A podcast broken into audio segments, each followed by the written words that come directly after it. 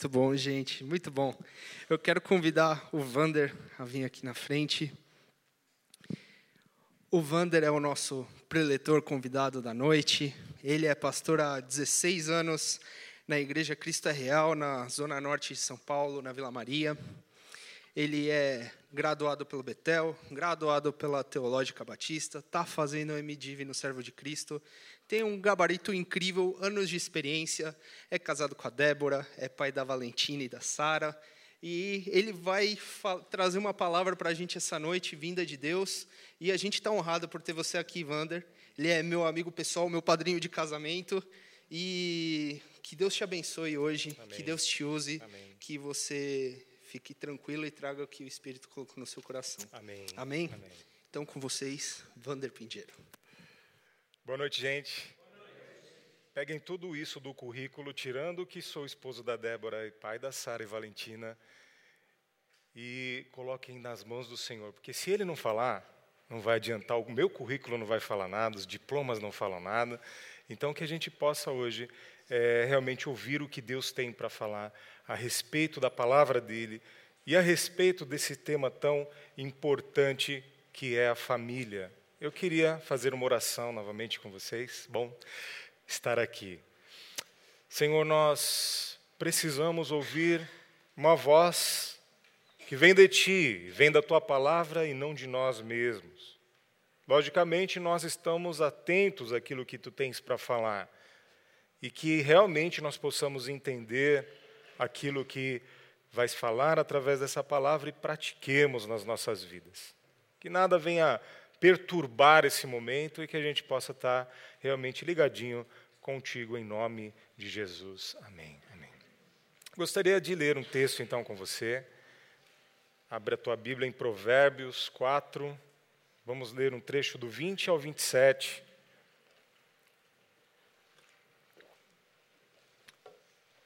Provérbios 4, 20 ao 27. Vou ler na versão NVI. Talvez você tenha uma versão diferente, mas a, a gente consegue acompanhar, né? Diz assim: Meu filho, escute o que lhe digo, preste atenção às minhas palavras, não as perca de vista, guarde-as no fundo do coração pois são vida para quem as encontra e saúde para todo o seu ser. Acima de tudo, guarde o seu coração, pois dele depende toda a sua vida. Afasta da sua boca as palavras perversas, fique longe dos seus lábios a maldade. Olhe sempre para frente, mantenha o olhar fixo no que está diante de você. Veja bem por onde anda e os seus passos serão seguros. Não se desvie nem para a direita, nem para a esquerda. Afaste os seus pés da maldade. Esta é a palavra do Senhor. Que Ele possa falar com a gente através dessa palavra. Fiquei honrado de ser convidado para estar aqui hoje. Agradeço o presbitério. Falei com o pastor Isaac agora há pouco, estava lá num momento especial com a Bela, voando de um aeroporto para o outro. E eu achei muito propício e interessante e necessário o tema dessa série. E me sinto honrado para estar tá, tá falando aqui a série Família Vintage. E ela expõe algumas coisas na chamada que está na rede social, e eu achei legal da gente colocar aqui algumas constatações que tem na chamada. Com o tempo e com a sociedade em constante ebulição, o conceito de família vem sofrendo ressignificados. Outra constatação: a mídia, o mundo dos negócios, as redes sociais, a vida corrida são diversos fatores que bombardeiam nossas famílias. E aí coloca também algumas questões. Esse modelo está ultrapassado? Funcionava antigamente? Quem inventou isso? E aí a proposta da série é a seguinte: dois pontos. Ouvirmos o que as Escrituras dizem sobre o tema aplicando respostas antigas a desafios modernos. Isso achei sensacional. E é o que a gente vai buscar nesse texto que a gente leu, Família Vintage, e o texto que a gente leu. Vamos ver o que a gente consegue. Esse texto de Provérbios, ele está colocado num contexto que a gente pode extrair algumas coisas deles. Primeira coisa que a gente vai ver é que esse texto é um testemunho, o começo dele, até chegar ao ponto que a gente leu, é um testemunho de um filho sobre o relacionamento com o seu pai, sobre o legado do seu pai e a, a influência que esse pai tem na sua infância e durante a sua vida. Esse texto também vai mostrar para a gente como que esse filho respondeu a esse legado que ele recebe e também vai nos mostrar é, o que, que esse filho agora traz como conselho paterno. Agora ele se coloca no lugar de um pai dando conselho para filhos. Então, quem que é esse filho que está escrevendo isso aí? Ninguém mais, ninguém menos do que Salomão. Quem que era Salomão? O rei mais top que vocês possam imaginar foi Salomão. Tinha uma determinada rainha de Sabá que foi visitar o Salomão no reino dele e ela saiu de lá glorificando a Deus pela organização do cara. Assim, ela ficou realmente extasiada com o tanto de ouro que tem naquele reino, com como era organizado aquele lugar. Salomão era sábio, dava conselhos sábios e era muito rico. Esse é o cara que está dando conselho agora. E só para você ter ideia, você não precisa abrir, eu vou dar uma lidinha para você ver aqui o que primeiro, primeiro livro de Reis 10, 21 e 22 fala sobre o Salomão. Só uma pinceladinha. Todas as taças do rei Salomão eram de ouro, bem como todos os utensílios do palácio da floresta do Líbano. Não havia nada de prata, pois a prata quase não tinha valor nos dias de Salomão. O rei tinha no mar uma frota de navios mercantes junto com os navios de Hirão. A cada três anos, a frota voltava, trazendo ouro, prata, marfim, macacos e pavões. O cara era chique no último. O rei Salomão era o mais rico e o mais sábio de todos os reis da terra. Então, é esse Salomão que está falando. Agora, esse sim eu quero que você leia, porque está no mesmo capítulo. Vai comigo. Esse aí foi pegadinha, o pessoal da projeção lá não tinha falado para vocês, mas vai no capítulo 4 mesmo, versículo 3 e 4. E a partir daí que a gente vai tentar extrair algo para posicionar aquele texto que nós lemos. O Provérbios 4:3 diz assim, 3 e o 4.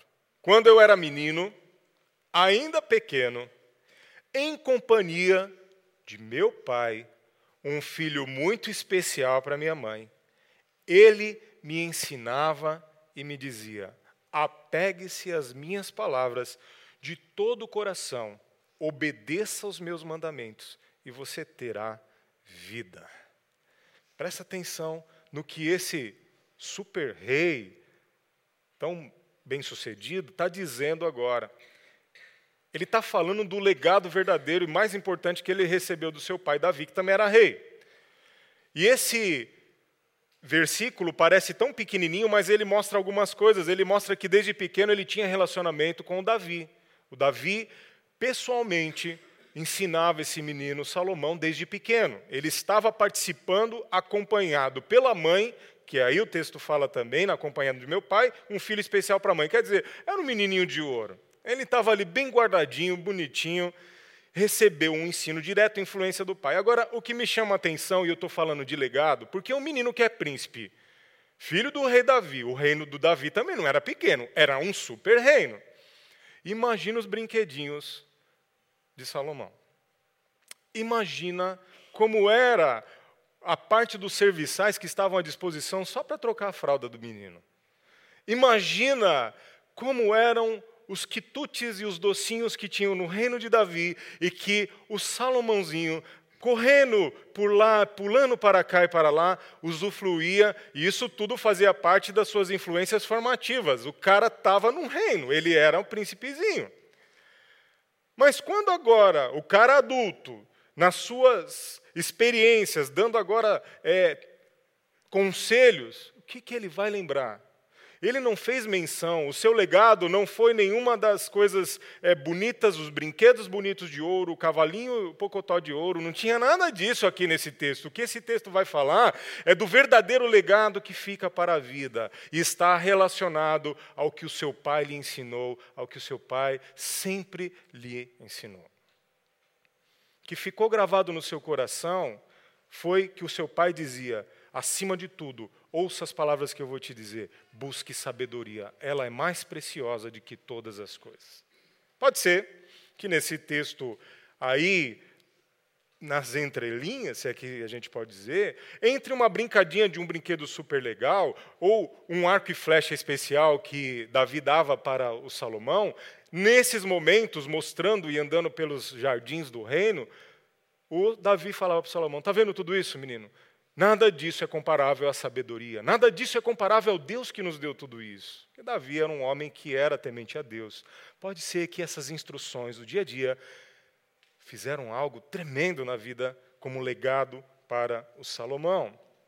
Então, a gente percebe que a sabedoria ela pode ser transmitida de pai para filho, de geração para geração, mas não devemos nos esquecer que toda sabedoria vem de Deus. E olhando para o texto, olhando para o contexto, para a história, nós podemos até deduzir que provavelmente todo esse legado do ensino do Davi para o Salomão fez toda a diferença no dia que esse rei assume o reinado e fica cara a cara com Deus. É um texto que eu vou ler para você. Presta atenção o que, que rolou no momento em que Salomão se encontra diretamente com Deus está em 2 Crônicas 1, 7. Ouça o que eu vou falar, eu vou ler alguns versículos aqui. Ó. Naquela noite, Deus apareceu a Salomão e lhe disse: Peça o que quiser e eu lhe darei. Sonho de todo mundo aqui, né? Salomão respondeu: Tu foste muito bondoso para com meu pai Davi e me fizeste rei em, meu, em, em seu lugar. Agora, Senhor Deus, que se confirme a tua promessa a meu pai, pois me fizestes rei sobre um povo tão numeroso quanto o pó da terra. Ao pedido dele, ao pedido do menino, dá-me sabedoria e conhecimento para que eu possa liderar esta nação, pois quem pode governar esse povo tão grande? Aí o 11 é o Deus já falando para o menino. Deus disse a Salomão: já que este é o desejo do teu coração, e você não pediu riqueza, nem bens, nem honra, nem a morte dos seus inimigos, nem vida longa, mas sabedoria e conhecimento para governar o meu povo, sobre o qual te fiz rei. Você receberá o que pediu, mas também lhe darei riquezas, bens, honra, como nenhum rei antes de você teve e nenhum depois de você terá. O que, que me chama a atenção? O que, que me chama a atenção? Agora ele é um adulto. Salomão agora está sendo empossado como rei. Isso aqui aconteceu logo depois que ele fez um, um sacrifício de mil é, é, animais que ele sacrifica em adoração ao Senhor, lá na tenda do encontro, naquele momento que ele assume o reinado, então Deus aparece para ele e faz aquela pergunta que a gente vive sonhando que ele faça para nós: Fala qualquer coisa que você quer, que eu vou te dar. A boca de Salomão abre e ele fala daquilo que está cheio o seu coração. A boca dele abre diante de um momento que deve ser sensacional, você ter a presença do Deus Todo-Poderoso falando: o que você pedir? Quando ele abre a boca, sabedoria, sabedoria. Se fosse com você, talvez alguém diria, naquele momento, né? Aquela penumbra, aquele momento especial, e daí a pessoa vai abrir a boca e fala: O que, que você quer, meu filho? E daí ele abre a boca e fala: Honda HRV 1.8 Flex Zone 2018. A boca fala, que está cheio o coração. O pai do Davi não estava ali. Quer dizer, o pai do Salomão, Davi, não estava ali com ele, nessa hora. De mão dada, ó filho, olha ela lembra. Mas o legado estava.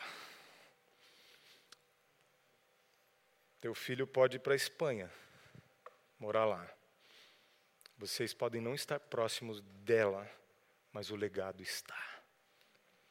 Decisões que são tomadas sem a presença dos pais podem estar totalmente fundamentadas no legado que foi conquistado desde pequenininho. Então a gente conclui diante disso que o legado foi bem colocado. No caso de Salomão, Davi acertou. Por quê? Primeiro ele vai lá e oferece mil animais a Deus, Deus é o Todo-Poderoso, e depois ele pede aquilo que o Davi ficava falando para ele, cara, acima de tudo, sabedoria é mais importante. Então o legado falou bem alto nessa hora. Davi não influenciou tão positivamente um, um filho dele também, é chamado Adonias. No caso de Salomão, ele acertou. Adonias era um irmão, meio-irmão de Salomão, que quando o Davi já estava velhinho, o rei Davi já estava quase não conseguindo se aquecer, e aí colocaram uma virgem para tentar aquecê-lo. E ele estava prestes a morrer. Esse Adonias era o quarto filho de Davi. Ele falou: Eu me sinto no direito de ser o rei, eu vou me tornar rei, eu vou me auto-intitular. Antes que meu pai morra, ainda vou fazer uma festa, faço um holocausto aqui, chamo uma galerinha, faço uma baladinha e sou rei. Todo mundo me chama de rei, eu vou ser rei. Na hora que ele está fazendo essa sua baladinha, essa sua oferenda que não é para Deus, mas era para inglês ver, que era para estar ali com alguns sacerdotes e não Natan, Natan não estava lá a, a, a, aqueles que eram seguranças da corte também não estavam lá. Adonias recebe a notícia de que, já lá na presença do rei, a Betseba tinha chegado antes, avisada por Natan, e falou: Ó, o Adonias tomou o reino sem o teu conhecimento, você é isso que você estava querendo mesmo? Aí a Betseba fala: Você prometeu que Salomão vai ser o rei. Nessa hora que a festinha está acabando, ele fica sabendo que o verdadeiro rei, aquele empossado por Davi, estava sentado lá na sala do trono, estava sendo exaltado como rei de Israel. O que, que eu quero dizer com isso? Eu fui buscar a informação de que por que, que esse menino faz esse tipo de coisa. Primeiro rei, livro de Reis 1, 5 e 6 diz o seguinte: Ora, Adonias, cuja sua mãe se chamava Agite, é o nome da mãe, Agite, tomou a dianteira e disse: Eu serei o rei. Providenciou uma carruagem e cavalos, além de 50 homens para correrem à sua frente. Olha vocês o que diz. Seu pai, que é o Davi, mesmo pai de Salomão, nunca o havia contrariado. Nunca lhe tinha perguntado: por que, que você age assim, Adonias? Adonias também tinha boa aparência, era bonitão, né? E havia, havia nascido depois de Absalão. O que eu quero chamar a atenção nisso é que no caso de Adonias, o Davi talvez não tenha influenciado. Mas no caso de Salomão, ele acertou.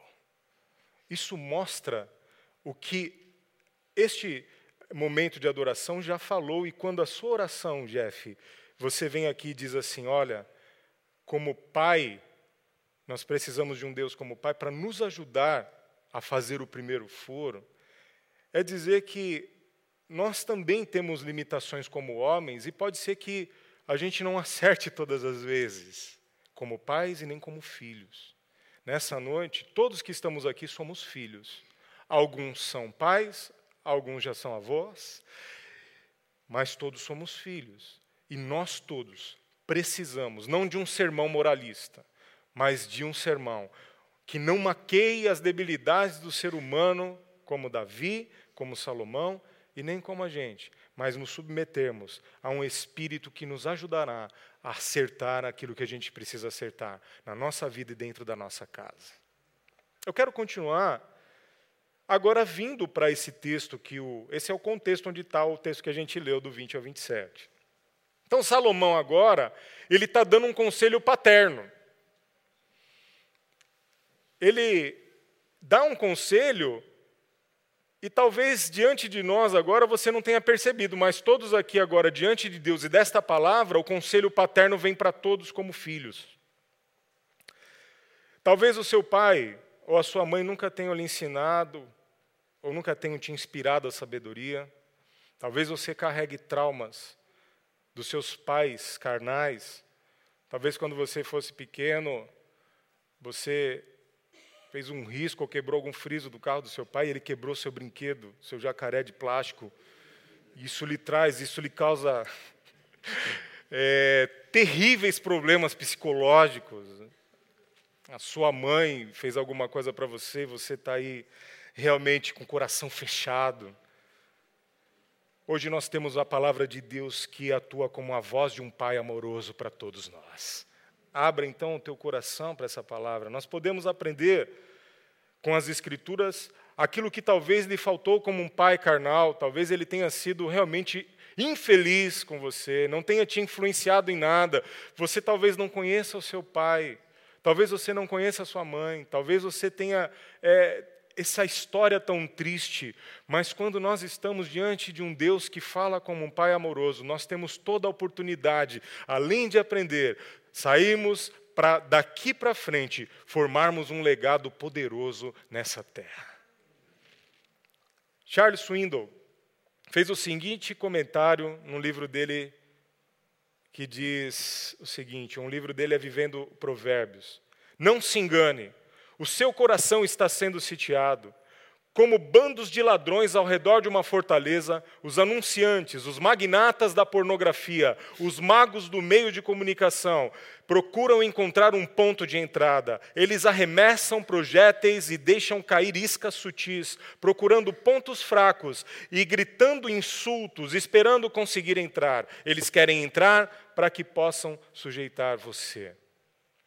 Pode parecer dramático, né, esse, esse texto, mas a realidade do trabalho pastoral, dentre as suas funções, é recolher os pedaços de vidas que foram destruídas.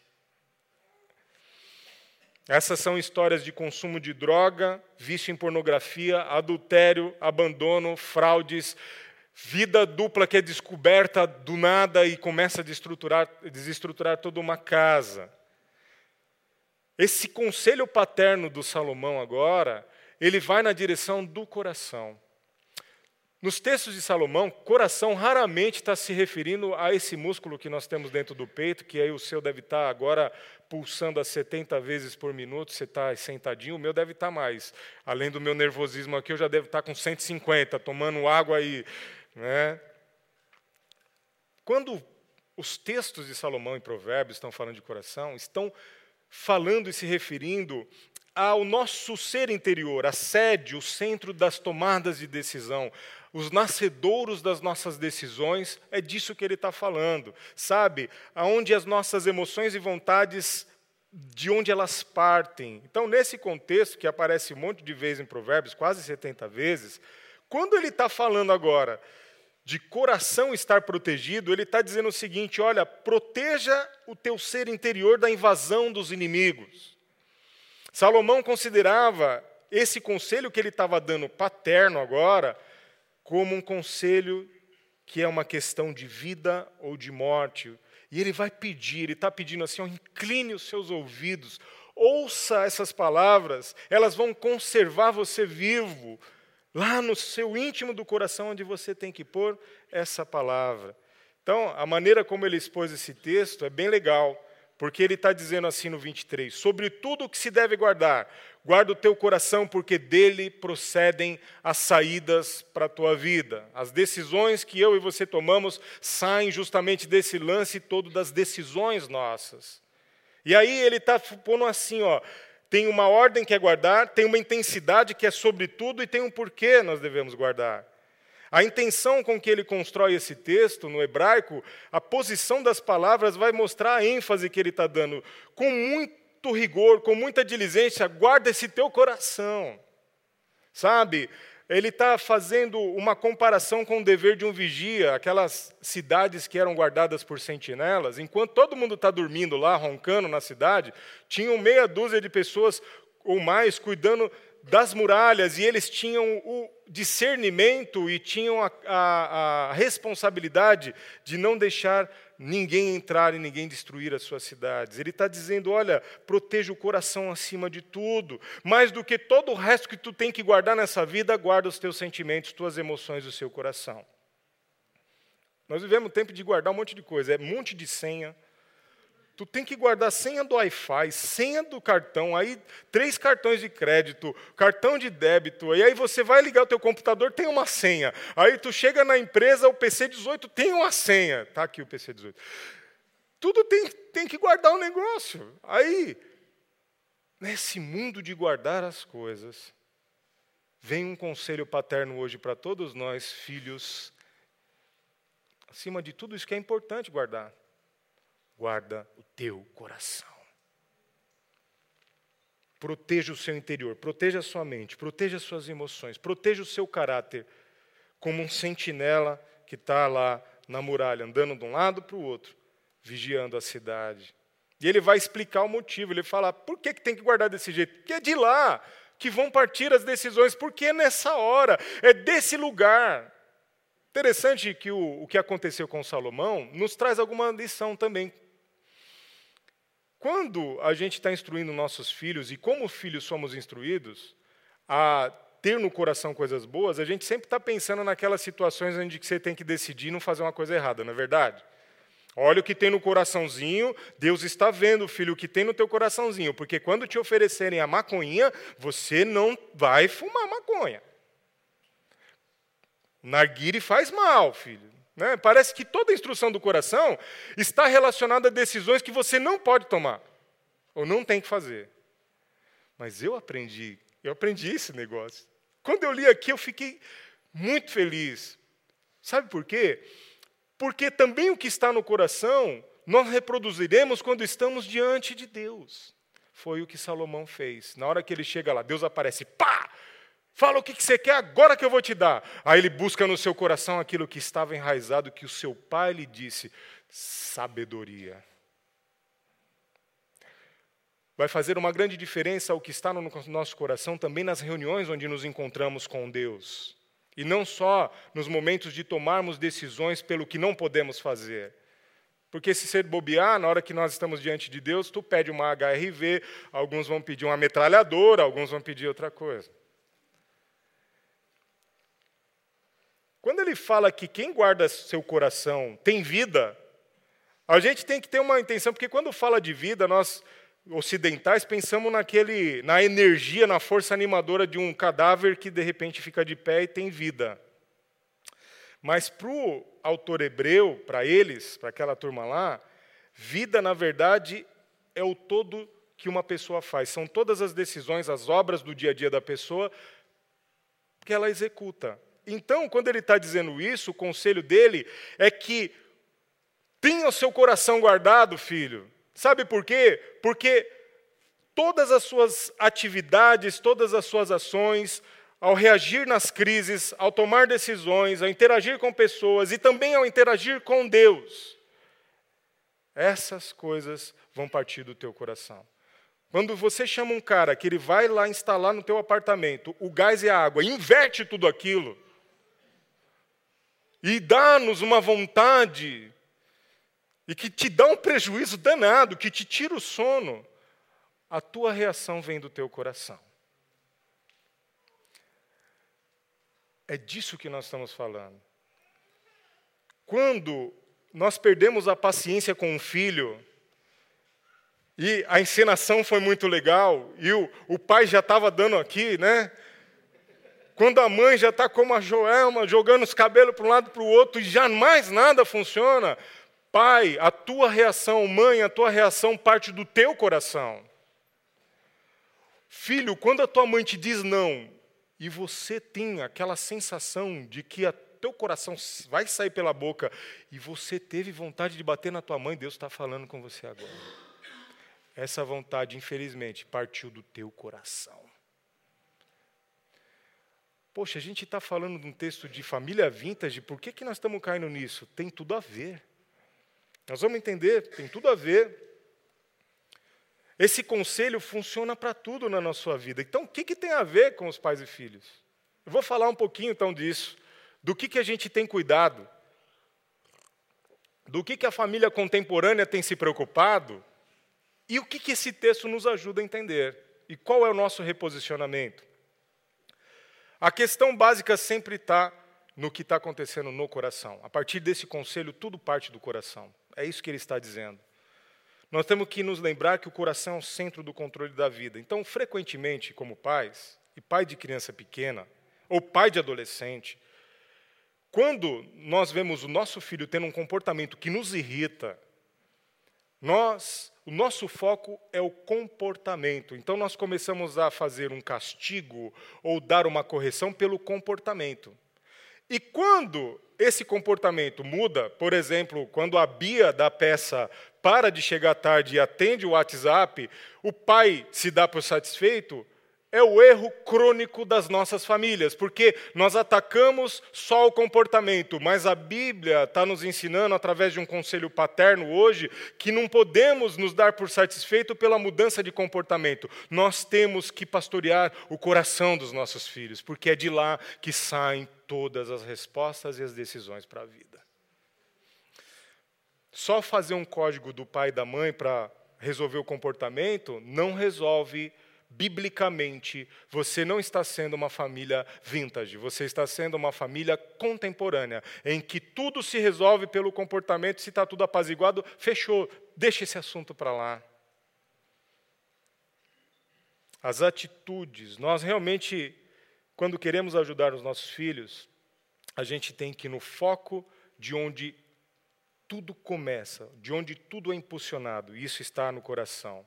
Uma mudança de comportamento que não provém de uma mudança de coração é reprovável, é condenável. Foi o que Jesus lidou, lidou com os hipócritas lá em Mateus 15. Ele estava falando: oh, vocês estão fazendo um comportamento bonitinho, está tudo legal, mas o coração de vocês está sujo, vocês não mudaram o coração.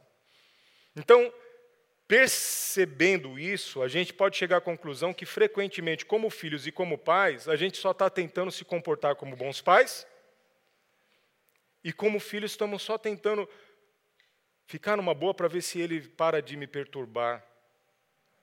Essa é a família que a gente acabou de ver. Por quê? Porque nós não estamos nos dirigindo ao coração, a gente está só se dirigindo ao comportamento sem mudança de coração.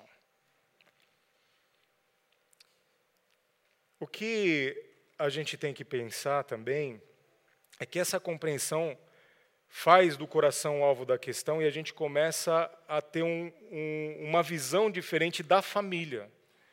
Porque eu hoje tenho duas filhas, uma está aqui, a Sarinha, e a Valentina está lá no departamento infantil com três anos e meio. A partir da leitura desse texto, eu comecei a reinterpretar tanto uma quanto a outra. E não me satisfazer em que a pequenininha simplesmente pare de, de pedir ou de pular, mas de ir além. Fala, filha, por que, que você está fazendo isso? O que está te impulsionando a fazer isso? Você sabe que isso não é legal por isso e por isso e por isso?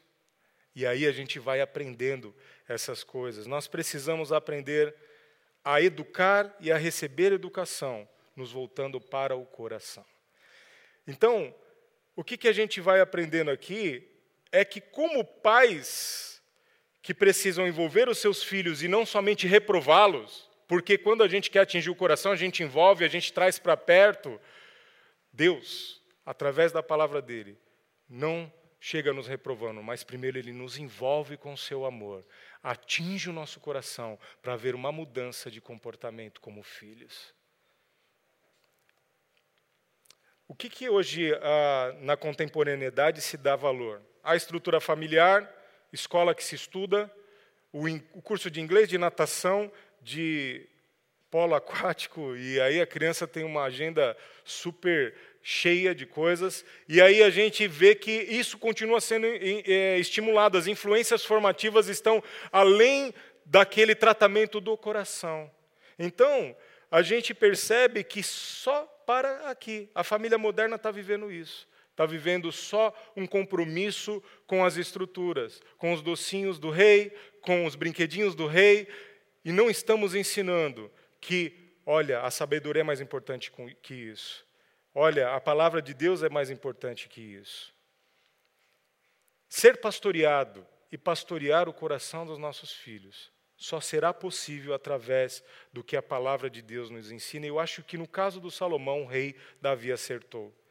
Não precisa abrir, eu vou ler e você preste atenção nas bases normativas de uma família vintage.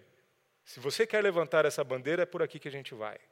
Deuteronômio 6, 1 e 2 diz: esta é a lei, isto é, os decretos e as ordenanças que o Senhor, o seu Deus, ordenou que eu lhes ensinasse, para que vocês os cumpram na terra para a qual estão indo para dela tomar posse.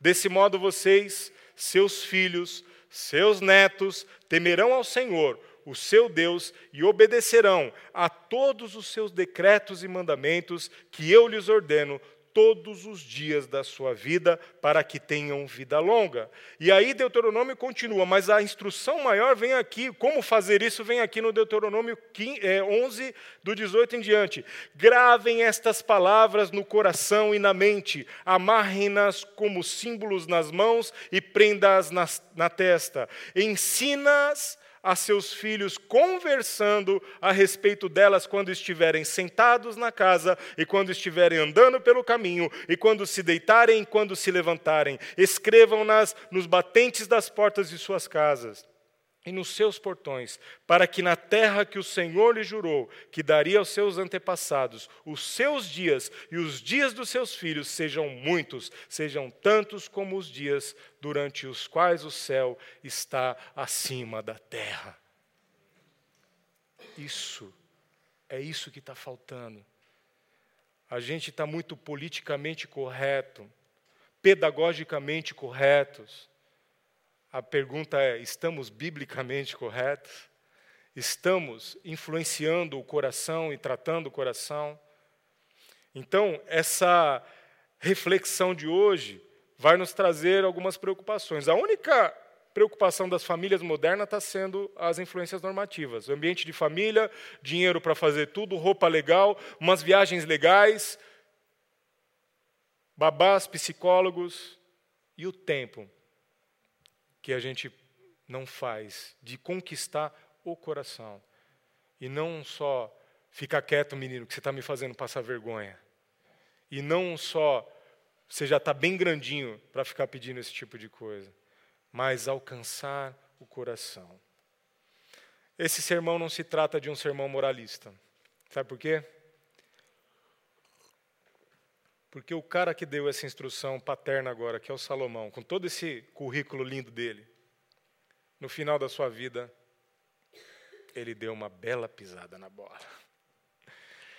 Isso é que é o bonito na Bíblia. Vocês não estão aqui enganados com contos floreados de coisas bonitinhas, para justamente nós dependermos dele, da atuação dele. Só para você ter ideia, vou dar uma lidinha aqui, dá tempo de fazer isso.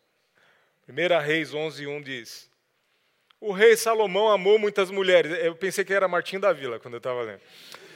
O rei Salomão amou muitas mulheres. E confesso que fiquei, já tive mulher.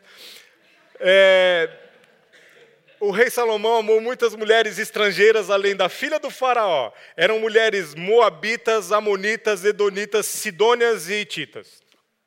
Elas eram das nações sobre as quais o Senhor tinha dito aos israelitas. O pai, o nosso pai que foi adorado aqui, já tinha dito para eles: Vocês não poderão tomar mulheres dentre essas nações, porque elas os farão desviar-se para seguir os seus deuses.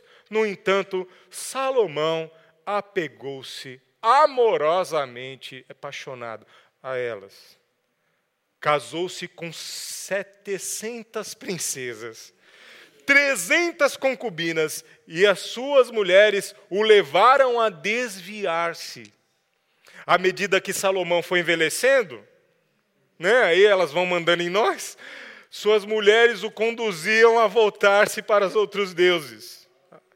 E o seu coração já não era totalmente, o coração, diga comigo, o coração e o seu coração já não era totalmente dedicado ao Senhor, o seu Deus, como for o coração do seu pai Davi. Ele seguiu os postes, ele, ele seguiu os postes sagrados, a deusa dos Sidonos, a Moloque e o repugnante Deus dos Amonitas. Dessa forma, Salomão fez o que o Senhor reprova. Não seguiu completamente o Senhor como seu pai Davi. Nisso aí ele não seguiu. No monte que ficava a leste de Jerusalém, Salomão construiu um altar para Camos, o repugnante deus de Amo, dos Moabitas, e para Moloque.